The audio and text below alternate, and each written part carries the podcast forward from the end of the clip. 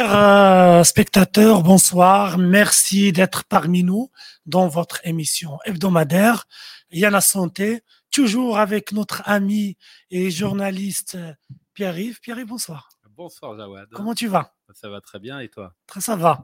Donc aujourd'hui, on a pas mal d'informations pour vous, d'informations de la santé publique, c'est-à-dire tout ce qui est actualité de santé qui peuvent vous intéresser de près ou de loin. Et euh, sans tarder, on va essayer de commencer avec la première information cette semaine. Alors Pierre-Yves, qu'est-ce que tu as comme information pour nous spectateurs? Alors, bah, déjà, euh, donc en, lisant euh, l'autre vendredi la lettre pro, euh, la newsletter de, l'Agence régionale de santé, j'ai découvert que Jawad Ben Salah avait été fait chevalier de l'Ordre national du mérite. Et bah, je tiens à te féliciter. Bravo, Jawad, pour cette récompense qui vient souligner tout le travail que tu fais en Guyane pour les Guyanais, au cœur de Montlucas, et puis aussi à travers ton association pour euh, l'ensemble de, la population et la, et la, santé des Guyanais. Merci beaucoup. On ne s'est pas mis d'accord pour qu'on parle de ça. Mais merci beaucoup. Euh, je tiens à dire que euh, moi, que c'est la Guyane m'a beaucoup donné, que je travaille avec beaucoup de personnes intéressantes et, en même temps, la population, c'est c'est nos concitoyens et c'est-à-dire euh, si je peux participer avec ma toute petite pierre à cet édifice de c'est-à-dire travail associatif, ben j'essaie de le faire et je tiens à saluer tout tous mes amis, c'est-à-dire qui sont dans le domaine associatif. Et je, voilà, je, cette, cette, médaille, c'est à la fois pour moi, mais pour tous ces gens-là qui travaillent depuis des années, peut-être avant moi, c'est-à-dire, et qui sont, c'est-à-dire sur le terrain. Et voilà, donc euh, merci beaucoup. Et on passe à bravo, bravo en tout cas. Alors, on va passer à autre chose. Bon, alors euh, cette semaine, euh, jeudi, c'est le 1er décembre, et qui dit 1er décembre dit journée mondiale de lutte contre le sida. D'accord. Voilà, on sait que la Guyane est le territoire français le plus touché, avec 4000 personnes qui vivent avec euh, le VIH, mmh. mmh. euh, ce qui est un nombre déjà énorme rapporté à, la population, hein, mmh. euh, plus de 1% de la population.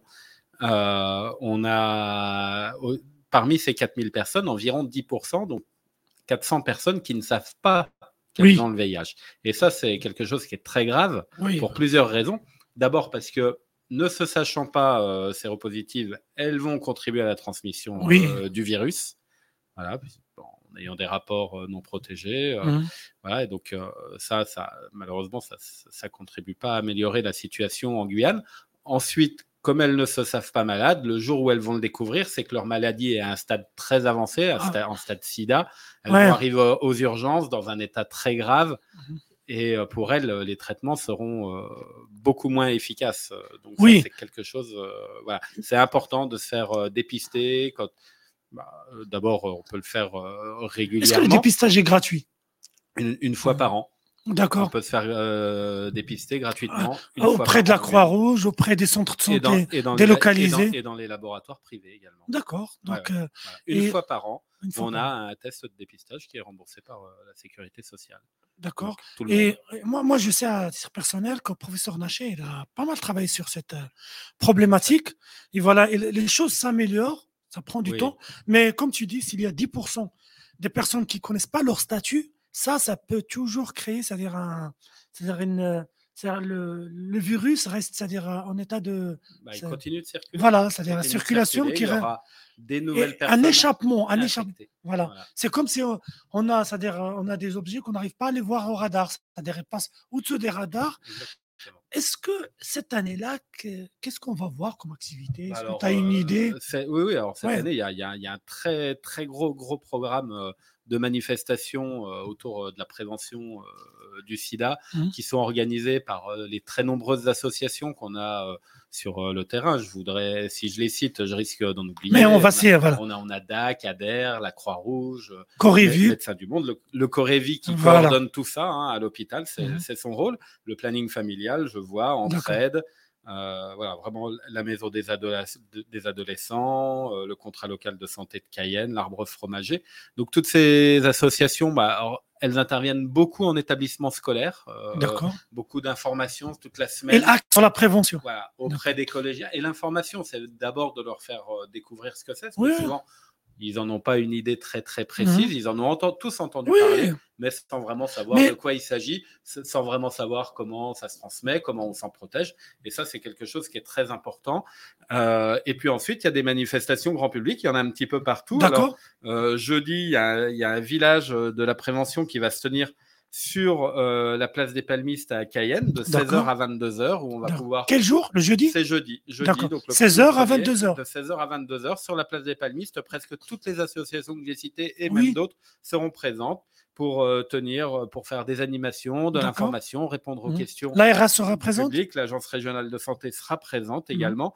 Il y, aura des, il y aura des artistes qui seront présents. je ne connais pas tout, tout, le programme. On pourra se faire des et ça, le dépistage, il est aussi possible dans, tout un tas de communes. Alors, je vais, je vais vous citer euh, rapidement euh, les, endroits. Alors, à Macoria, par exemple, au centre social, ça, va être. Euh, le CCAS, ok. ça va être possible. sur, le, sur le marché de, de Soula aussi, samedi prochain. D'accord. à Kourou, sur le marché vendredi matin. À Sinamari, sur le marché samedi. D'accord. Euh, qu'est-ce que je vois encore euh, Alors, à Mana, c'est au lycée. À Saint-Laurent, à la mission locale. Dans au village amérindien également. Au marché de Saint-Laurent, euh, c'est mardi. Mhm. Voilà. Donc, il y a vraiment des, manifestations un petit peu partout. À Marie-Passoula, même jeudi. et à, Saint-Georges, des interventions au, collège. Voilà. Donc, vraiment, toute la semaine, de nombreuses manifestations. C'est important voilà, que les gens aillent se renseigner éventuellement euh, aille faire euh, le test. Hein. Euh, l'an dernier, il y a encore eu 75 nouveaux patients qui ont été dépistés en Guyane. Hein. Mmh. Positif Séropositif. Effectivement, dont un quart, c'est-à-dire 19 qui ont été diagnostiqués à un stade tardif. Stade maladie avec, avec euh, les lésions secondaires et tout. Ça, c'est des personnes pour qui les traitements vont être très compliqués et pour qui il y a déjà euh, des, conséquences qui sont graves. On a eu aussi 92 euh, enfants qui sont nés l'an dernier d'une mère vivant avec le VIH. mais qui eux-mêmes n'ont pas été infectés. C'était un, traitement préventif. Voilà, parce, qu'avec la prévention, voilà, il y a des traitements pour prévenir la transmission de la mère à l'enfant. Ça, c'est vraiment un travail des professionnels de santé de mmh. Guyane qui est à saluer. Euh, voilà, il y a à peu près 2000 personnes qui sont suivies euh, dans les hôpitaux de Guyane. L'an dernier, alors sur les 4000 personnes qui vivent avec le VIH, une des mauvaises nouvelles, c'est qu'il y en a à peu près un tiers qui n'ont pas été vus l'an dernier par un professionnel de santé. Et ça, c'est quelque chose, euh, voilà, il faut vraiment. Mais ce que j'allais dire, Pierre-Yves, c'est que j'ai l'impression avec les années et tout, euh, moi j'ai suivi ça depuis, c'est-à-dire les années 90 où c'était la situation était un petit peu critique, c'est que les gens ils sont, c'est-à-dire il y a une sorte de banalisation avec le sida, le VIH, comme maintenant il y a des traitements de plus en plus efficaces qui peuvent garder la personne, c'est-à-dire euh, devient comme une maladie chronique, que la personne peut avoir une charge virale indétectable, et, les gens ils commencent à, à prendre plus au sérieux le, le, le, le VIH et la maladie SIDA. Alors, ce qui est certain, c'est qu'effectivement, et on le voit en Guyane, aujourd'hui, on meurt moins oui. VIH que par le passé. Parce que les Heureusement, parce que la trithérapie est gratuite et ce n'est pas la même chose dans d'autres pays. Voilà, mmh. parce que les traitements existent, mmh. sont gratuits permettent d'améliorer la qualité de vie, permettent de rendre effectivement euh, virus indétectable. Oui, la charge virale. Et la charge virale indétectable et donc et non transmissible. Euh, ça, c'est des gros progrès. Je vais, je vais revenir là dans mmh. quelques minutes sur un nouveau traitement mmh. qui est utilisé en Guyane et ailleurs en France qui améliore euh, vraiment la qualité euh, de vie de, certains patients. Donc, c'est sûr qu'on en meurt moins, mais le, en Guyane, encore une fois, ce qu'on constate, c'est qu'il y a encore de très nombreuses personnes qui l'ont, qui ne se savent pas euh, séropositive et le jour où elle le découvre, c'est le jour où il y a une autre infection qui arrive, ce qu'on appelle une infection opportuniste. Les personnes se retrouvent dans, une, dans un état de santé très grave, arrivent aux urgences, là, dépistage, et on découvre VIH, SIDA. Et là, pour le coup, pour ces personnes-là, pour les 19 que je cite euh, de l'an dernier, euh, la prise en charge est lourde. La prise en charge et en même temps, c'est malheureux. Et les chances de succès thérapeutiques sont faibles. mais en même temps aussi, malheureusement, pendant toutes ces années-là, qui sont sous les radars, qui ne sont pas diagnostiqués, ils ont infecté d'autres personnes. Voilà. Et des personnes qui, si elles ne se font pas dépister, elles-mêmes le découvriront encore le jour où elles arriveront aux urgences dans un état très grave. Donc ça, c'est vraiment est-ce que j'ai j'ai une question C'est on, sait, on sait en Guyane qu'il y a des gens qui n'ont pas des droits ouverts, qui n'ont pas de sécurité sociale et tout. Est-ce que ces gens-là, C'est-à-dire, ils peuvent, c'est-à-dire s'il vient par exemple jeudi ou bien à Croix-Rouge, ils peuvent être dépistés gratuitement. Et est-ce qu'ils parce qu'il y a aussi des questions qui se posent. Moi, j'essaie de. C'est-à-dire qu'on parle de tout parce que les, spectateurs parfois posent ces questions. Est-ce que des gens qui sont sans papier, est-ce qu'ils peuvent être inquiétés s'ils viennent faire un dépistage ou quelque chose et s'ils se trouvent positifs? Donc, il n'y a pas de relation. Voilà, donc les gens peuvent être tranquilles, ils peuvent venir. Il n'y a personne qui va leur demander. Il n'y a personne qui va leur. Hein, voilà, non. Oui, mais pour que les gens. On ne leur demande pas de carte rien du tout. Rien, rien tout le monde peut aller se faire euh, dépister. Euh, Donc, euh, messieurs, dames, venez quand vous êtes. Il n'y a personne qui va vous demander quelque chose. c'est, c'est un geste qui est médical, de prévention médicale. Ça n'a rien à voir avec le contrôle de, documents ou quelque chose. Comme ça, le message passe parce qu'il y a pas mal de gens qui sont, c'est-à-dire, sur le papier et, et parfois ils disent peut-être, c'est-à-dire, j'aurai des problèmes ou je serai inquiété ou quelque chose. Donc, voilà.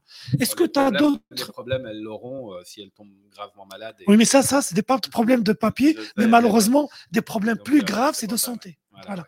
Est-ce que tu as d'autres informations concernant le, la journée internationale du sida ben Oui, oui. Alors justement, ce que j'évoque dans, dans, la lettre pro, euh, la newsletter de l'ARS euh, de ce mardi, c'est donc un, traitement qui a démarré à Cayenne en début d'année. C'est les traitements injectables.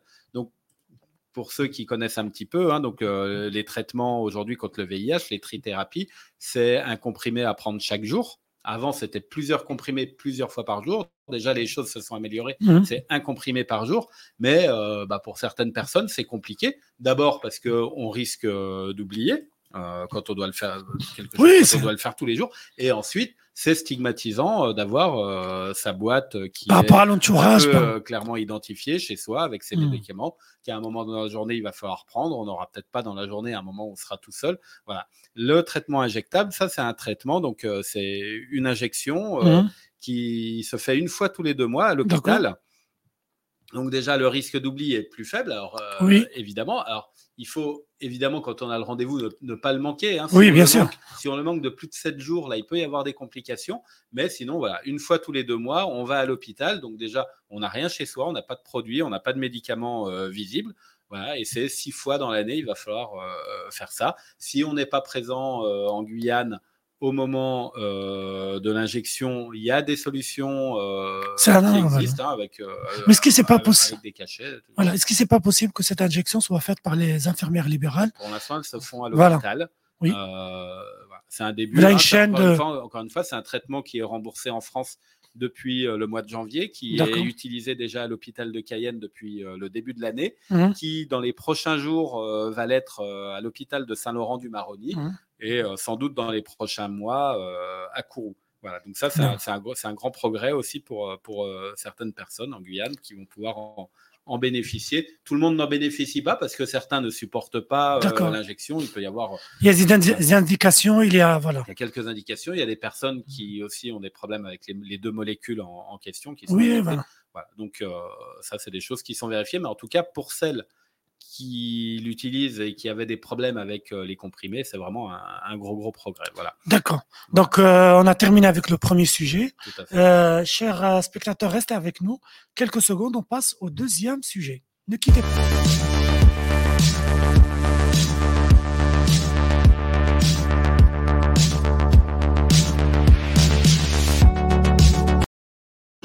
Alors, Pierre-Yves, le deuxième dossier cette semaine.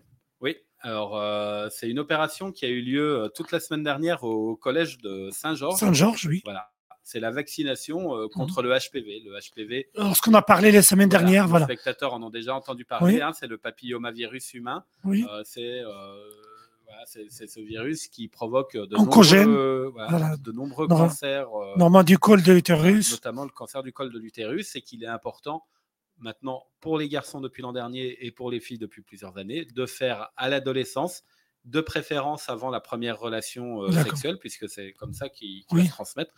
Et donc, euh, bah, la couverture vaccinale en Guyane, on l'avait évoqué la semaine dernière, est, est faible. Hein, il, y a, peu de personnes qui, se font euh, mmh. vacciner. J'ai plus les chiffres en tête, mais chez les adolescentes, c'est moins d'une sur six. Mmh.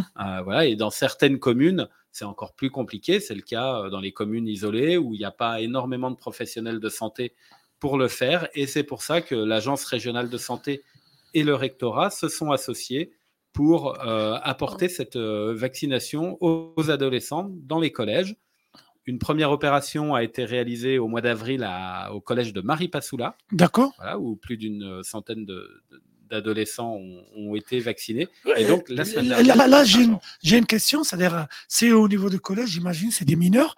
Est-ce que comment ça se passe? Est-ce qu'il y a un accord parental? Comment, comment vous avez procédé par rapport? Alors, il y, a plus qu'un accord parental, puisqu'en fait, dans les semaines qui mmh précèdent euh, cette opération, il y a même des réunions d'organiser avec les parents pour vraiment leur expliquer. Il ne s'agit pas seulement de leur donner un, des séances de pédagogie, de donner à l'enfant un papier qui fait signer par ses parents euh, en donnant les explications qu'il peut. Les parents sont invités. Ils sont intégrés dans cette démarche. Euh, rencontrent les mmh. professionnels de santé qui leur expliquent la démarche, pourquoi mmh. euh, c'est intéressant de le faire. pourquoi ils peuvent s'y opposer. Donc ça, ça a été, c'est un travail qui a été fait avec les parents, dont l'accord était obligatoire pour que mmh. leur enfant puisse être vacciné. C'est aussi un travail qui a été fait avec les leaders communautaires, les chefs coutumiers, les, leaders dans les quartiers. Il y a vraiment eu euh, les associations, les médiateurs ont fait. Ils étaient réceptifs. Euh, mais alors, euh, à Maripasoula, ça, ça a bien marché. D'accord. À Saint-Georges, je n'ai pas encore les chiffres du nombre d'enfants qui, ont été vaccinés, donc dont les parents ont accepté. C'est une seule injection une seule injection C'est deux injections. Là, d'ailleurs, Marie Passoula, qui avait fait sa première dose en avril, mhm. a fait la deuxième au mois d'octobre. Hein, c'est euh, six mois après. Donc, en, milieu, enfin, avant les prochaines grandes vacances, euh, les enfants de, Saint-Georges qui ont reçu leur première dose recevront euh, la deuxième. Voilà, c'est mhm. ensuite c'est une, vaccination qui, protège qui protège à vie. Donc c'est vraiment important de, de, la faire. Euh, voilà, donc pour euh, les recommander donc entre 11 et 19 ans pour tout le mmh. monde. Euh, pour, pour, les hommes qui ont des relations sexuelles avec les hommes, parce que sont transmetteurs. 26 ans, voilà. Mmh, mmh. Et ensuite pour les personnes, on l'a déjà évoqué, les personnes immunodéprimées. Hein, donc ça, ça c'est toute la vie. D'accord, oui. les immunodéprimés, c'est pas que les gens qui ont VIH et tout. Il y a des gens qui sont greffés, qui ont des greffes, ou bien ils ont des maladies chroniques. Euh, pour lesquels ils prennent des immunosuppresseurs. Voilà, donc euh, il y a pas mal de maladies où, c'est-à-dire on est obligé parfois, on parle de maladies auto-immunes, et parfois on est obligé de prendre un traitement, c'est-à-dire qui baisse un petit peu l'immunité cellulaire. Mais tout ça, il faut le voir avec le médecin traitant, parce que voilà, et les médecins spécialistes qui vous suivent, parce qu'eux, ils sont mieux placés pour vous. Mais vous pouvez discuter avec eux, ils peuvent vous donner les informations adéquates. Et donc, et surtout, alors, Enfin, non, dis-moi. voilà, après Saint-Georges, il y aura. Est-ce qu'il y a. On va s'arrêter bah, là non, non, non, non, euh, dans toutes les communes un petit peu isolées, mmh euh, euh, il est prévu que, cette opération puisse être menée. Pour l'instant, il n'y a pas de nouvelle date de fixer, mais on pense à des communes comme Grand Santi, Papaïcheton, Camopi, où ça peut être intéressant de, renouveler ce genre d'opération. D'autant que cette opération, outre qu'elle permet la, mmh la protection contre le papillomavirus humain, elle est intéressante parce parce que les, euh, les médecins, les infirmiers scolaires font, en profitent aussi pour faire le point sur la vaccination euh, des élèves. Et par exemple, à Saint-Georges, ils ont constaté que 80 élèves n'étaient pas à jour de leur vaccination fièvre jaune ce qui est pourtant une vaccination obligatoire. Donc ça, ça permet de proposer un rattrapage. Hein, enfin, oui. D'ailleurs, enfin, je ne sais même pas dans quelle mesure il serait possible de, de, de, s'y opposer. Hein. Bon, euh, évidemment, l'enfant ne va pas être vacciné en France, mais là, les parents ont une vraie, vraie responsabilité mhm. à jouer. Ça a permis aussi de, rattraper à peu près 120 euh, mhm. enfants qui n'étaient pas à jour non plus de leur vaccin d'été polio. Donc, euh, le DT TCP. Donc, euh, tout ça, c'est voilà, une opération qui est intéressante parce qu'elle permet aussi de faire le point sur euh, la vaccination mmh euh, de, de, de, ces adolescents et donc de les protéger contre le HPV, mais pas seulement, aussi contre, contre d'autres maladies. Oui, et ma question, c'est que je vois que, c'est-à-dire l'ARS et le rectorat, ils ont procédé de telle façon qu'ils passent, c'est-à-dire par les communes qui sont un petit peu périphériques. Euh, pourquoi vous n'avez pas opté pour commencer par les quartiers populaires à Cayenne, à Kourou, là où vous avez des masses et des masses de personnes qui sont aussi, c'est-à-dire qui ont le même risque? Euh, je vois par exemple, c'est-à-dire les collèges, il y a plus que cinq collèges à Cayenne, rien qu'à Cayenne, Mathiori.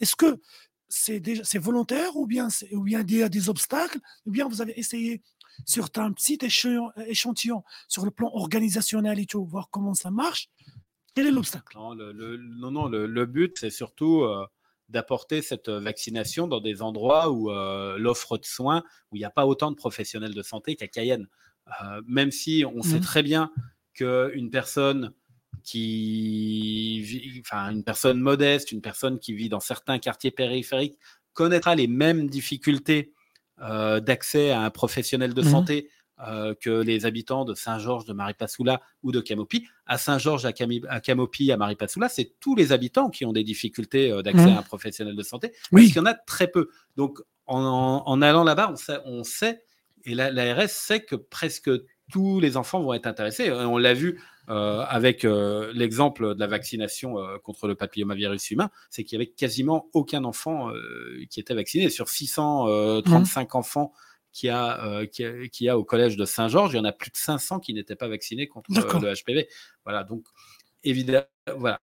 Donc la, la raison, c'est d'abord d'aller dans ces communes où c'est mmh. difficile de rencontrer un professionnel de santé, des communes qui souvent ont seul recours le, CDPS, hein, le centre de santé. Mmh. Voilà, un, enfant de, Cayenne, même si tous n'ont pas un médecin traitant, même si tous ne voient pas un médecin dans l'année, ont quand même des davantage de possibilités. Mais il y aura après, il y aura un déploiement dans les dans le collège. Les, les, choses vont, vont se faire euh, au, rythme, au rythme qu'il est possible. Hein. Euh, c'est en fait, alors ça c'est une, c'est une initiative qui a été prise au niveau national par la direction générale de la santé, mmh. qui pour l'instant cette vaccination au collège concerne deux régions, la Guyane et le Grand Est dans l'Hexagone, c'est-à-dire la région Strasbourg, euh, Nancy, Metz.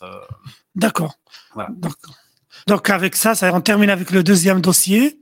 Euh, chers spectateurs, ne quittez pas, restez avec nous. On passera après au message.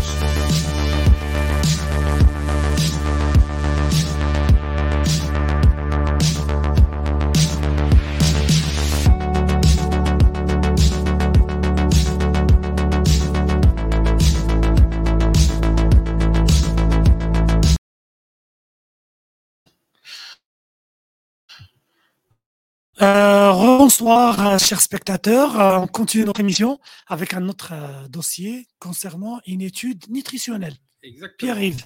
alors, tu peux nous dire plus? Oui, alors c'est une étude donc qu'on a présentée en début de semaine dernière dans, la lettre pro et bah, qui malheureusement n'apporte pas des bonnes nouvelles, mais qui mmh. sont des choses qu'on supposait hein, évidemment. C'est qu'un étudiant sur deux en Guyane, à l'université de Guyane, mmh. sur le campus de, Troubiran à mmh. Cayenne, est en très grande insécurité alimentaire. là, on parle de l'université qui est à Troubiron, à Cayenne. Voilà, euh, on parle pas. Euh, on est vraiment euh, chez des personnes qu'on imagine bien intégrées et qui n'ont pas, les qui pas les moyens ou la mmh. possibilité de, se nourrir correctement. Alors, pour vous donner une idée, je, vais vous donner la définition de ce qu'on appelle la grande insécurité alimentaire c'est euh, le fait pour une personne de, ne pas avoir l'accès physique, social ou économique à des aliments nutritifs pour répondre à ses besoins nutritionnels et à ses préférences alimentaires pour mener une vie active et saine. C'est-à-dire c'est quelqu'un qui n'a pas euh, les moyens de se nourrir correctement. Mmh et euh, voilà. Et ça, c'est ça concerne un étudiant sur deux, sachant qu'ensuite il y en a un quart qui est lui en insécurité alimentaire, c'est-à-dire que déjà pour lui les choses ne se passent pas très bien, et il y en a un quart, un, sur quatre seulement, qui euh, peut s'alimenter euh, vraiment normalement, tel qu'un étudiant, euh, c'est-à-dire quelqu'un qui est en pleine force de l'âge, qui a besoin de se concentrer toute la journée pour ses études. A besoin de s'alimenter. Là, là, il y a les spectateurs qui vont poser une question directe, c'est que bah, à l'université, il y a un self, il y a un restaurant, c'est-à-dire fait pour les étudiants. Comment ça se fait que ces étudiants sont c'est-à-dire en insécurité alimentaire? Parce que ah c'est la première fois que j'entends parler de ça. Euh Effectivement, c'est quelque chose qui peut paraître euh, paradoxal. Alors, euh, ils ont été interrogés, les étudiants. Oui. Et il y, en a effectivement qui n'utilisent pas. Il y en a beaucoup hein, qui ne vont pas au restaurant universitaire pour plusieurs raisons. Alors, certains trouvent que les horaires, il est ouvert uniquement le midi, ne sont pas pratiques et préféreraient que le restaurant mmh universitaire soit ouvert aussi le soir, voire le week-end. Hein, parce que chez eux, euh, dans leur logement, ils n'ont pas forcément non plus les... ce qu'il faut pour euh, pouvoir euh, cuisiner, se faire à manger. Donc ça, c'est un premier point. Ensuite, il y a un problème économique, c'est que même si les prix sont très très bas, mmh certains étudiants n'ont pas un rond pour se nourrir. ça, on le constate. Et d'ailleurs, ceux qui sont le plus touchés, c'est ceux qui euh, expliquent dans leurs réponses que leurs parents étaient en plus opposés au fait qu'ils aillent faire des études. Donc en gros, c'est des, mmh. des, enfants à qui euh, les parents vous disent bah tu te débrouilles tout seul. Voilà, ils n'ont pas ils ont pas un rond pour se nourrir. Il y a, lors, lors, de la présentation de cette étude euh, à l'agence régionale de santé, il y avait du, personnel de l'université qui était présent et qui disait qu'il voit des étudiants prendre un plateau repas d'une personne et le consommer à deux ou à trois, se mettre à deux ou à trois autour du plateau et se le partager, parce que voilà, ils vont se partager euh, le prix du plateau, euh, le prix du plateau ensemble. Donc euh, ça, c'est une vraie vraie difficulté et ça implique que, c'est des étudiants pour qui la réussite dans les études va être très très compliquée, parce que si on peut pas se nourrir, on n'a pas de moyens de transport, on a. Si on peut pas se nourrir normalement, euh, bah, c'est impossible de se concentrer, c'est impossible de tenir euh, physiquement euh, le rythme des études qui, à certaines périodes de l'année, peut être très intense. Et puis en plus, c'est des étudiants bah, voilà, qui euh, encore plus que les autres. Alors, il n'y a pas beaucoup d'étudiants qui mangent de manière très équilibrée. Hein. On le voit dans, dans cette étude. Hein. La consommation de, de, féculents, elle est énorme. La consommation de burgers et de boissons sucrées, elle est énorme. Mais de madras. Voilà, mais chez les. Une fois de temps en temps, de madras, c'est pas mal. Hein, mais il faut pas manger que ça. Et euh, on le voit hein, chez les étudiants qui sont, classés, qui sont considérés comme en grande insécurité alimentaire, bah, c'est plus de féculents, plus de, plus de burgers, plus de boissons sucrées et moins de fruits, moins de légumes, moins de viande, moins de poissons. Euh, et moins d'aliments qui apportent euh, des vitamines et tous les nutriments dont, on a oui, besoin. Oui, mais c'est-à-dire, euh, est-ce que cette étude parle un petit peu des solutions? Parce que c'est en plein Cayenne, c'est pas. Ah c'est et chez des personnes qu'on suppose universitaire, c'est-à-dire lorsque quelqu'un est universitaire, il est en train de faire des études, c'est-à-dire des, des, recherches et tout, c'est on doit lui, c'est-à-dire assurer, c'est-à-dire tout ce qu'on a, on a besoin pour qu'il se concentre sur ses études. Là, on est, on est devant un cas, c'est-à-dire de, c'est-à-dire, euh, je veux dire malnutrition, c'est-à-dire c'est grave. Moi, je trouve que c'est grave. C'est alors. Est-ce qu'il y, a des pistes de solutions Oui, alors il y, a des pistes qui sont, euh, qui sont évoquées, mais Bon, il faut bien comprendre, comme, comme partout en Guyane, euh, un des principaux freins, c'est le prix de l'alimentation. Hein.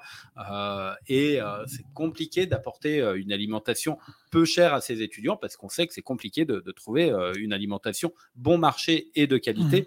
En Guyane. Mais bon, il y a quand même un, travail qui est fait avec le CRUS et le restaurant universitaire, avec le CRUS, donc les, les œuvres universitaires, oui. pour que dans les équipements, euh, à la résidence universitaire, les étudiants aient la possibilité de cuisiner, de, davantage cuisiner aussi pour que financièrement ils puissent euh, être davantage euh, aidés sur ce point-là. Avec le restaurant universitaire, pour essayer d'élargir les heures auxquelles les étudiants peuvent y accéder, que s'assurer qu'au moins un que les étudiants aient au moins un, un repas équilibré par jour. Voilà, il y aura un point de fait aussi sur toute l'offre de restauration qui existe autour de l'université euh, pour voir un petit peu. Parce qu'il y, y, a aussi des, choses qui existent déjà et dont les mmh. étudiants ne euh, sont pas au courant. Par mmh. exemple, la mutualité française mmh. euh, met une nutritionniste à disposition de l'université plusieurs heures par semaine. Elle voit, sur des créneaux de deux heures, elle voit trois étudiants. Et pourtant, cette nutritionniste, elle a réalisé des fiches recettes à 1 mmh. euro pour se faire un, plat complet à 1 euro avec des produits locaux. C'est-à-dire quelque chose qui est financièrement, je l'espère, accessible et en plus avec des produits euh, d'ici. Donc d'abord, euh, c'est bon pour, euh, pour tout le monde et en plus, bah, on sait qu'on les qu'on aura plus facilement, qu'on aura plus facilement accès. Mais c'est des choses qui existent et voilà, qui, dont, les étudiants ne sont pas forcément au courant. Après, il y a d'autres pistes qui sont étudiées, mais qui semblent compliquées à mettre en œuvre, comme euh, faire, mettre des étals du marché euh, sur le campus. Mais après, il faut trouver les agriculteurs qui seraient d'accord, sachant que pour eux. le jeu. Voilà, sachant que pour eux, c'est pas forcément euh, ce qui est le plus intéressant d'aller vendre sur le campus universitaire. Hein. Il y a quand même des gros marchés avec beaucoup de populations qui ont besoin aussi des agriculteurs. Il y a eu un, euh, une, il y a eu un projet d'épicerie euh, solidaire porté par des étudiants. Euh, mais là aussi, qui est compliqué à mettre en œuvre, d'abord parce qu'il faut trouver les financements pour ce genre euh, d'épicerie, c'est pas facile à, financer, et ensuite parce que c'est porté par des étudiants, et les étudiants, bah, ils sont là pendant deux ans, trois ans, cinq ans, ça change. Derrière, il n'y a pas forcément des C'est pas périn. Voilà, et c'était euh, un projet qui était porté avant la pandémie de Covid-19, et on le sait, il y a beaucoup de choses qui sont tombées à l'eau à ce moment-là. Donc, Mais en tout cas, les pistes, elles existent, mais... et surtout maintenant qu'il y a cette étude qui vraiment a fait prendre conscience de l'ampleur euh, du problème, euh, on peut euh, réfléchir aux solutions. Moi, je me rappelle le jour de la présentation, le professeur Naché, mmh. à certains moments où les discussions commençaient à partir sur des choses complexes, il a dit non mais attendez, on a des enfants qui crèvent de faim, des étudiants qui crèvent de faim, et ça, c'est pas acceptable. Il faut trouver des solutions. Mais, mais Pierre-Yves, moi, je... est-ce que le problème, c'est pas aussi simple que, dans le Crous, il faut, c'est-à-dire aménager un endroit où il y a des moyens, c'est-à-dire de, de, pour euh, cuisiner, pour euh, qu'il soit, voilà, qu'il soit un, endroit qui soit partagé par plusieurs, avec un règlement et tout. Comme ça, parce que toujours, si on cuisine soi-même, c'est-à-dire c'est toujours moins cher et, et en même, meilleur. Meilleur et en même temps, il faut que les, il faut que les, les étudiants, c'est-à-dire fassent un effort, qu'ils, c'est-à-dire qu'ils laissent un petit peu de temps de préparer le repas. Parce que c'est toujours, c'est-à-dire, s'ils auront des denrées alimentaires, j'allais dire, en vrac, bah, ils peuvent s'en sortir hein, plus ou moins.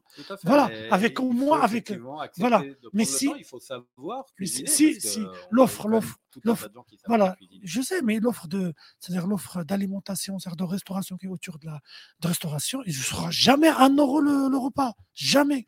Voilà. Compliqué. Donc, euh, voilà. Il faut, il faut apprendre à cuisiner euh, soi-même, ça c'est quelque chose de très important. Même moi, parfois certains repas, je l'ai pris sur YouTube. C'est bon, ça, ça rate, ça rate la première fois, la deuxième fois. Moi, j'ai profité du confinement pour, euh, pour apprendre un petit peu à cuisiner. Et voilà, donc, très content. Moi, moi, je pense, voilà, s'ils ont un lieu aménagé, qui soit respecté avec les réglementations et tout, qui peut être ouvert, c'est-à-dire au crous, c'est-à-dire toute la journée, et en même temps qu'ils auront accès à des produits de base, je sais pas moi, le bouclier alimentaire ou bien des chèques, mmh. des tickets resto ou quelque chose. Mais et aussi voir avec le personnel de la cuisine centrale. C'est-à-dire que parfois, moi, je raconte une histoire personnelle. J'étais interne, il y avait, lorsqu'on était interne, on avait des plats préparés c'est-à-dire à, 14 heures, qui reste avec c'est-à-dire une clé, on peut le récupérer avec un micro-ondes à disposition, on peut, voilà, c'est-à-dire il, y a des solutions. Et, mais cette situation, comme il a des professeurs machin, c'est intenable, ça peut pas continuer, c'est c'est pas c'est pas digne et c'est pas pour un, pour université. C'est pas, digne de la Guyane. Voilà, c'est des étudiants qui, qui crèvent de faim. Voilà, voilà. et la moitié, hein. on ne parle pas de quelques étudiants, c'est la moitié des étudiants qui crèvent de faim. C'est triste. J'aimerais bien que la prochaine fois on retourne sur ce dossier, qu'il y aura des, c'est-à-dire, des solutions qui sont, qui sont entamées, qui sont, qui sont, c'est-à-dire, qui sont appliquées pour, c'est-à-dire, sortir de ça et que surtout, surtout que ces, ces jeunes étudiants qui se concentrent sur leurs études. Qui, voilà, on a besoin d'eux après comme des chercheurs, comme des profs, comme la Guyane a besoin d'eux pour, c'est-à-dire, qui vient, c'est-à-dire. Euh, bah, c'est vraiment les dirigeants de la Guyane de demain. Hein. C'est ceux. C'est la matière grise. C'est ceux qui vont faire euh, fonctionner euh, la Guyane demain. Et bah, là, dans ces conditions-là, ils partent à l'échec. Hein. Ils n'ont aucune chance d'y arriver. Et voilà, c'est des étudiants qui ont fait le choix de, de rester en Guyane pour leurs études et donc qui sont clairement attachés à leur territoire, euh, il faut euh, mais je te moyens de, le faire. je te remercie que tu as parlé de ce dossier parce que comme ça, les, les, euh, les téléspectateurs soient au courant de tout ce qui se passe comme, comme problème, problématique, c'est-à-dire de santé, de, de, sur le territoire. Et là, les, mes chers spectateurs, restez avec nous quelques secondes et après on passe à notre dernier dossier. Avant-dernier. avant dernier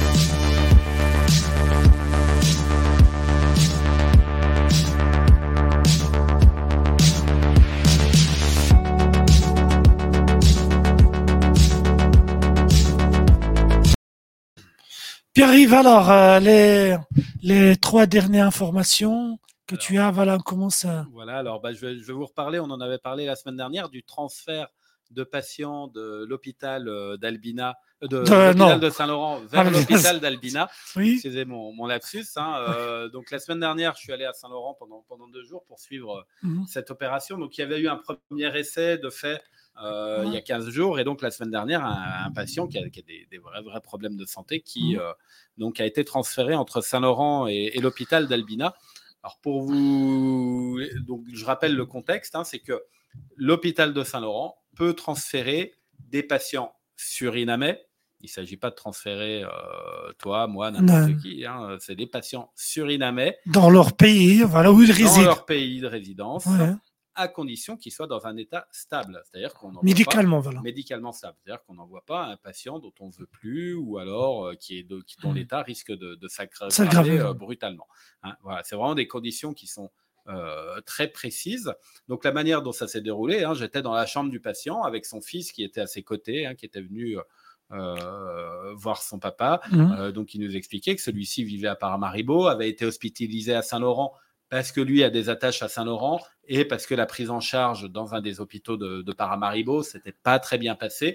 oui. Euh, comme son fils euh, nous l'a expliqué, son papa a des problèmes de prostate. Mhm. Euh, il a été pris en charge depuis le mois d'octobre, hein, ça fait plus d'un mois, à l'hôpital de Saint-Laurent. Son état s'améliore, mhm. mais il y avait des, il y a eu des, des analyses à faire euh, l'hôpital de Saint-Laurent attend les résultats de cette analyse qui devrait arriver en fin de semaine.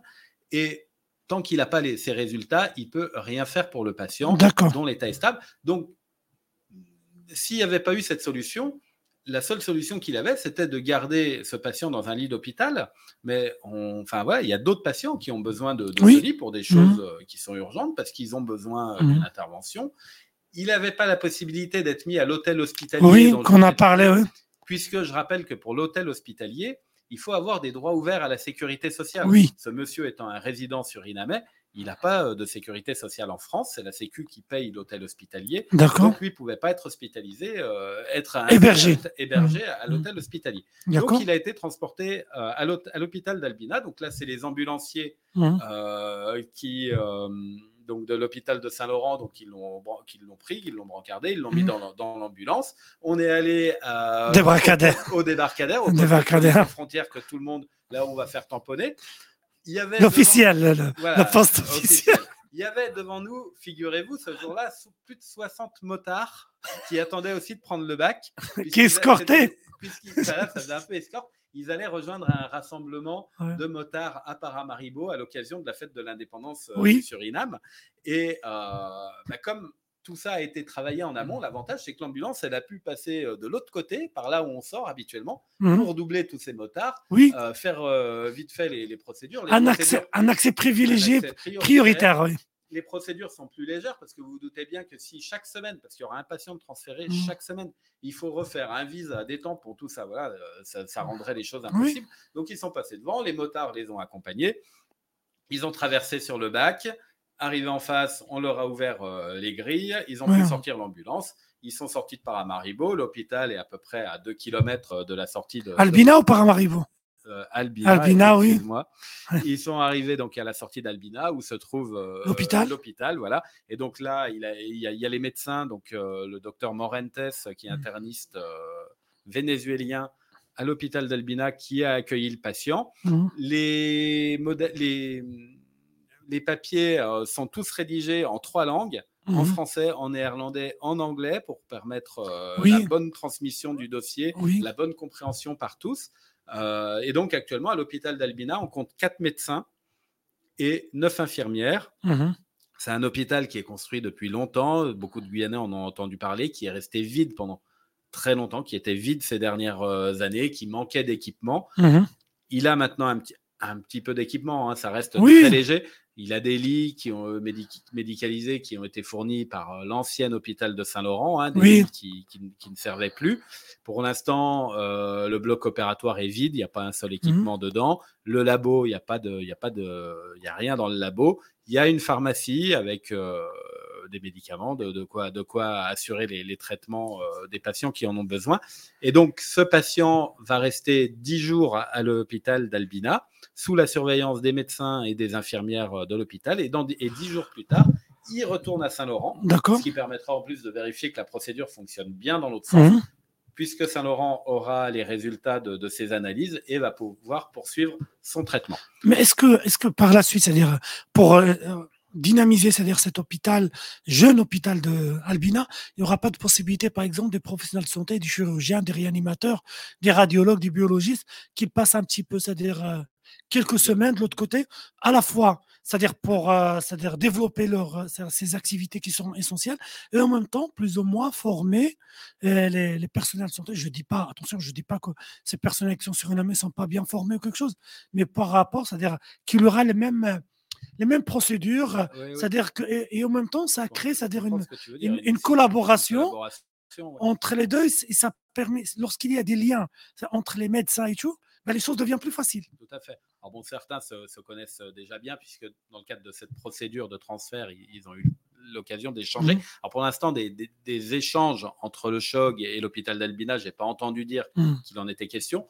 L'hôpital d'Albina fonctionne avec des professionnels de santé qui souvent arrivent de Paramaribo, qui travaillent dans les principaux hôpitaux du Suriname, des professionnels de santé qui sont souvent très bien formés puisque la plupart vont se former aux Pays-Bas. Aux Pays-Bas, oui. Et reviennent. On a même euh, à l'hôpital dans un des hôpitaux d'Albina, un ophtalmo qui publie euh, dans de nombreuses revues internationales néerlandais et qui. Mais Pierre-Yves, je te rappelle une chose, c'est que euh, nos concitoyens guyanais, surtout qui sont un petit peu âgés, ils le savent. Ça, avant l'indépendance du Suriname, les Guyanais, ils partent faire leurs soins dentaires et c'est-à-dire les consultations ophtalmo à Paramaribo. C'était réputé, c'était, c'était le, c'était le, c'est-à-dire le transfert médical, c'était dans un autre sens. voilà, il partait parce que Paramaribo, c'est une, c'est une grande, c'est-à-dire grande ville où il y avait, c'est-à-dire les ophtalmos, les Surinamais, c'était toujours bon sur matière, c'est-à-dire d'ophtalmologie et des soins dentaires. C'est vrai que depuis, bon, le Suriname connaît des difficultés. Hein, euh, on sait qu'il y a une grosse crise économique et d'ailleurs le fils du patient nous, en parlait et nous, disait combien les difficultés économiques du, Suriname pèsent sur son système de, santé hein, et que donc pour lui, la solution euh, d'amener son, son, père au choc mmh euh, s'était imposée. Voilà. Après, l'intérêt, c'est aussi par ces transferts de patients de montrer à la population d'Albina qu'on peut se faire soigner dans son hôpital. Elle, pour l'instant, elle a plutôt tendance à se dire je vais mmh traverser le fleuve, je vais trouver une pirogue, mmh je vais me présenter aux urgences de l'hôpital de Saint-Laurent, et puis là, on verra bien ce qu'ils font de moi. Ils vont pas me laisser repartir si je suis en mauvaise santé. En mauvaise santé. Là, voilà, ils vont voir qu'il y a des patients qui, qui y sont qui sont pris en charge, que tout se passe bien, que s'il y a vraiment une urgence, s'il y a une dégradation de l'état de santé, le transfert dans l'autre sens vers le choc est possible. Ça, c'est vraiment quelque chose qui est, important. Hein, euh, Mais est-ce euh, que, in fine, in fine c'est-à-dire est-ce que l'ARS, eh bien, ça ne réfléchit pas que finalement, c'est-à-dire l'hôpital Saint-Laurent devient entre guillemets avec c'est-à-dire euh, l'hôpital d'Albina devient comme une sorte euh, d'un hôpital international parce qu'on sait que le, fleuve, ce n'est pas des frontières, c'est un bassin de vie. Ah, les gens, c'est-à-dire dans trois. De Saint-Laurent qui doit devenir international ou l'hôpital d'Albina bah, Au fait, c'est qu'il devient, c'est-à-dire. L'hôpital d'Albina qui se rapproche euh, des, normes, des, normes, françaises. Et l'idée, c'est que ce soit, c'est-à-dire la prise en charge, et qu'il y aura pas une continuité territoriale, mais une continuité, j'allais dire, sanitaire, de soins. C'est-à-dire, le malade, c'est-à-dire, il va dire le soir, moi, je, la dame, c'est-à-dire qu'il va accoucher, il va dire, moi, c'est-à-dire, c'est hors de question que je prends ce risque de prendre une pirogue. Je vais aller à l'hôpital d'Albina, et si c'est mon cas, il est très compliqué, eux, ils vont me ramener dans des meilleures conditions à l'hôpital de Saint-Laurent. Et là, et là, ça dire voilà, c'est-à-dire tous les petits bobologies, tout, ça elle peut être traité à, c'est-à-dire Albina. Et les gens, ils vont, c'est-à-dire automatiquement, ils disent, bah, peut-être Albina, c'est plus proche, au lieu que je paye ou quelque chose. il y a toujours un risque. Voilà. C'est la nuit. Enfin, des accidents de pirogue, hein, voilà. on a déjà eu. Mais hein. normalement, normalement, les pirogues, ils ne doivent pas circuler. C'est-à-dire la nuit, parce que, voilà, normalement, c'est. Et ils doivent tous passer par. Euh, c'est-à-dire le, le point frontalier qui est officiel. Bon, mais ça va arriver un jour. Hein. Ça va arriver un jour, mais moi je pense que s'il y aura une continuité sanitaire, bah, la population qui est sur une en albina, elle va, elle va se diriger en priorité, c'est-à-dire un centre de santé. Vers l'hôpital de proximité. Voilà. En tout cas, bon, ce qui est important, c'est voilà, encore une fois, cet mmh. hôpital, il était vide il y a encore quelques semaines. Oui, mais c'est déjà pas mal. C'est première. Mmh. Il y a, ça a démarré. Et donc, Maintenant, les choses, euh, il faut espérer qu'elles ne reviennent pas en arrière. Moi, j'ai rencontré des professionnels de santé, le, docteur mmh. Terluter au CHOG, euh, le docteur Morentes euh, à l'hôpital d'Albina, qui ont très envie de, poursuivre cette collaboration, qui ne vont pas lâcher ça du jour au lendemain. Mais c'est ça qui est essentiel, c'est qu'il y a de professionnels, ils croient à ça, et en même temps, moi, je pense que c'est une expérience personnelle. Les projets qui commencent petit à petit, c'est eux qui durent dans le temps qui réussissent. C'est-à-dire, si on commence avec, euh, je sais pas moi, avec 20, 30 malades transférés, il y aura un fiasco, mais déjà là, c'est-à-dire petit à petit, je pense, et ça, ça crée ça, une sorte de confiance entre les professionnels de santé et la population de part et d'autre. C'est-à-dire, ils vont être apaisés, ils vont voir que les choses, c'est-à-dire, avancent lorsqu'ils voient, les gens, ils regardent, lorsqu'ils voient ce, ce malade, il va retourner après à Saint-Laurent, bah, ils vont comprendre vite fait que c'est la meilleure façon, c'est de passer par l'hôpital de Albina. Alors, après ce, ce sujet qui est passionnant, qu'on va, je suis sûr et certain qu'on va le suivre les semaines prochaines. Parce qu'il y aura des, c'est-à-dire il y aura la suite. Voilà. Un par semaine hein, qui va être transféré. L'hôpital d'Albina est en mesure Mais il n'y aura plus de motards. Il n'y aura pas d'escorte à chaque fois. D'accord. En tout cas, c'est une bonne nouvelle. C'est des choses qui progressent. Et ça, il faut, il faut aussi le, souligner. Alors, on va parler d'un sujet qui, qui nous tracasse depuis plusieurs années, deux ans maintenant, la Covid. Alors, la Covid, qu'est-ce qui se passe actuellement? Bah Quelle est la photographie sanitaire de la Covid cette semaine? Ah bah, La photographie, elle est simple, c'est qu'il y a plus de 100 infections par jour qui sont ah diagnostiquées. Et ça, c'est que ce qu'on sait. Quand on mmh. voit le taux de positivité, c'est-à-dire qu'une personne sur trois actuellement est positive. Une personne sur trois qui se fait tester est positive ça signifie qu'il y a des tas de gens qui sont malades et qui ne se font pas tester. D'accord. certains parce qu'ils sont asymptomatiques, ils n'ont pas eu de symptômes, pas le nez qui mmh. coule, euh, pas de mal à la tête, pas de tour, rien. Ils, ne savent même pas que dans leur entourage, il y a eu quelqu'un de malade, ils ne sont pas allés se faire tester. Mais il y a aussi des gens, parce qu'ils en ont marre, il faut bien le dire, qui sont malades. Ils disent Alors, je vais rester chez moi, voire je vais aller travailler en mettant un masque, en parlant pas trop aux gens. il faut aussi quand même se faire tester pour avoir une idée. pour pouvoir bénéficier de l'arrêt de travail, le test, il est encore gratuit. Voilà, c'est ça ma question. Jusqu'au 31 janvier, le test est gratuit pour tous les Guyanais. Et les infirmières toujours libérales, peuvent faire les tests au niveau de laboratoire, dans les fameuses tentes, chez le médecin traitant. à l'hôpital, s'il y a besoin. Croix-Rouge. Euh, voilà, médecin du monde. Il ne faut pas hésiter à, aller, aller faire son test. Ça permet en outre de bénéficier d'un arrêt de travail. Euh, qui est automatique, on peut le déclarer directement sur la sécurité. Mais il faut avoir un test positif. Oui. Sinon, euh, il faut se, débrouiller et c'est pas, et surtout voilà, ça permet de, rester mmh. chez soi et d'éviter d'aller contaminer d'autres personnes. On le voit, hein, pas plus tard que la semaine dernière à, l'agence régionale de santé où, je mmh. travaille un, petit peu. Il y a eu plusieurs personnes positives. On ne peut pas dire si elles sont contaminées entre elles ou si elles ont été contaminées chacune de leur côté. Plusieurs personnes positives. L'ARS a décidé, sa directrice générale a décidé depuis euh, cette semaine, depuis la semaine dernière, de remettre le masque obligatoire. et un petit peu de télétravail, ça, ça, s'était jamais arrêté euh, pour euh, les, agents qui se sont entendus avec leur chef de service. Mais en tout cas, on a remis le masque obligatoire à, à l'ARS. c'est important, c'est une bonne manière de, de, se protéger. Et puis rappeler toutes les bonnes consignes, c'est-à-dire aérer très régulièrement les locaux, idéalement 10 minutes par heure. Hein, ça, c'est un minimum. Euh, éviter les lieux euh, bondés. Hein, on ne va pas aller s'enfermer mmh. inutilement euh, dans un magasin. Si on, va, si on prend le bus, on met le masque. Si on partage la voiture avec d'autres personnes, euh, on met euh, le masque euh, ou au minimum on, ouvre grand les fenêtres. c'est vraiment des, consignes qu'il est important de, respecter. Pierre-Yves, il nous reste quelques minutes et j'aimerais bien qu'on parle le dernier dossier concernant les maladies psychiques. Les maladies psychiques sévères. Voilà. Alors, là, bon, c'est une information. Alors, il faut que, je la retrouve parce que je la, je la connais pas très bien. Euh, enfin, non, il faut surtout que je donne des informations précises. Qui sont fiables, oui. Voilà. Donc, bon, les, les, maladies euh, psychiques sévères, bon, c'est des, des, choses hein, qui, qui, touchent euh, des, des, personnes qui se retrouvent en, grande difficulté et leur, leur, entourage aussi se retrouve en, en grande difficulté parce qu'on ne sait pas toujours enfin d'abord comment comment euh, se comporter euh, avec ces personnes et puis ensuite c'est vraiment c'est quelque chose qui est mmh. épuisant et donc il y, a une association nationale qui s'appelle l'UNAFAM mmh. l'Union nationale des familles et amis de personnes malades et ou handicapées psychiques mmh. qui va proposer à partir euh, de, du 13 décembre une réunion mensuelle pour toutes ces personnes. Ici en Guyane? Ici en Guyane, à Cayenne. Où ça? À, non, à Rémiremont-Joly, ça se En tout cas, je vais vous donner à la fin euh, le, numéro de téléphone. Voilà. Donc, le, voilà, c'est un groupe de parole qui permet pour les aidants, pour les aidants, voilà, pour la famille, pour les amis, de se réunir une fois par mois pendant deux heures. Mmh. ça permet de, discuter, ça permet d'échanger. Voilà, ça permet de, rompre son isolement, de pouvoir s'exprimer. Et accompagner les aidants qui se trouvent parfois tout seuls. C'est exactement ça. De discuter avec d'autres personnes qui vivent euh, la, même expérience euh, que vous, d'apprendre euh, eux comment ils se débrouillent. À gérer des situations compliquées. D'échanger des, idées de discuter avec des, professionnels de, santé, puis surtout d'avoir du temps pour soi. Oui, Parce que voilà, c'est deux heures pendant lesquelles on va pouvoir se retourner un petit peu mmh. sur soi.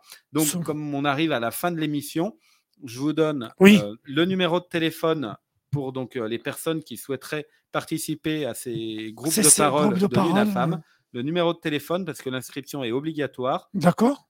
C'est le 06 94 38 15 83. Je répète, le 38 15 83.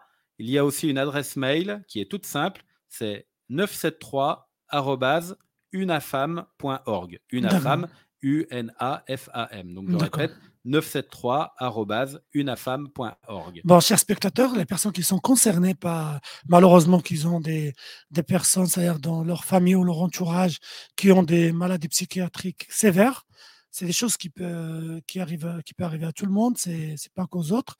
C'est-à-dire vous pouvez voilà joindre cette cette association pour des groupes c'est-à-dire des coachs d'échange et tout. C'est toujours bénéfique parce que lorsqu'on reste un petit peu isolé à la fois c'est-à-dire on s'épuise vite fait et après on ne sait pas comment gérer des situations parfois très compliquées très graves où on n'a pas le, bagage nécessaire c'est-à-dire pour gérer ce type de situation ça serait mieux c'est-à-dire vous rapprocher sur GoPlage c'est gratuit je pense oui, oui, oui. Voilà. Simplement s'engager à participer aux sept séances. D'accord. Euh, euh, aux sept séances. Et donc, pour que ce soit clair pour nos, spectateurs, hein, les, troubles psychiques mmh. sévères, on parle de schizophrénie, de troubles bipolaires, de dépression sévère, de troubles obsessionnels compulsifs. Hein, c'est des, choses comme ça. Des choses lourdes, quoi. c'est pas une petite, c'est pas, je vais dire plus dépression, pas une dépression. C'est pas des troubles, c'est-à-dire euh, euh, psychologiques ou psychiatriques qui sont, qui sont, qui sont pas sévères. On parle des maladies chroniques, parfois qui nécessitent d'hospitalisation.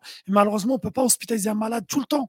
À un certain moment, c'est-à-dire la famille, c'est-à-dire même si est hospitalisé, la famille est toujours impliquée au niveau de l'entourage. Eh ben, il faut que cet entourage se protège, qu'il, c'est-à-dire qu'il, qu'il apprend les meilleures façons pour gérer parfois des situations qui durent dans le temps. Qu'il puisse discuter avec d'autres personnes qui sont concernées et avec des professionnels. C'est toujours bénéfique. Le, deuxième mardi de chaque mois, de 17h30 mmh à 19h30. Voilà, et donc, euh, bah, je vous redonne le numéro si vous souhaitez. Oui, 038 15 83. C'est un portable. Voilà. Sur ce, euh, Pierre-Yves, merci beaucoup merci de toutes ces informations. Félicitations, monsieur le chevalier de l'Ordre national du mérite. Écoute, euh, je remercie nos spectateurs, spectatrices qui, sont, qui ont euh, la gentillesse de rester avec nous, qui ont euh, jusqu'à la fin de cette émission. Je vous donne un rendez-vous la semaine prochaine avec d'autres informations concernant la santé, c'est-à-dire l'actualité de santé ici en Guyane, chez nous. Et croyez-moi, c'est des informations qui peuvent de vous toucher de près ou de loin. Comme ça, restez toujours connectés. Notre émission, elle est sur les réseaux sociaux, Facebook, Twitter et YouTube. Et vous pouvez nous laisser des commentaires. Euh, on va les lire avec toute attention. Si vous avez des propositions, si vous avez des questions, si vous avez des interrogations, euh, on va s'y forcer, Pierre-Yves et moi, pour vous répondre. Et voilà, et qu'il y aura un échange. Sur ce, je vous souhaite bon début de semaine. Prenez soin de vous et à la semaine prochaine. Au revoir.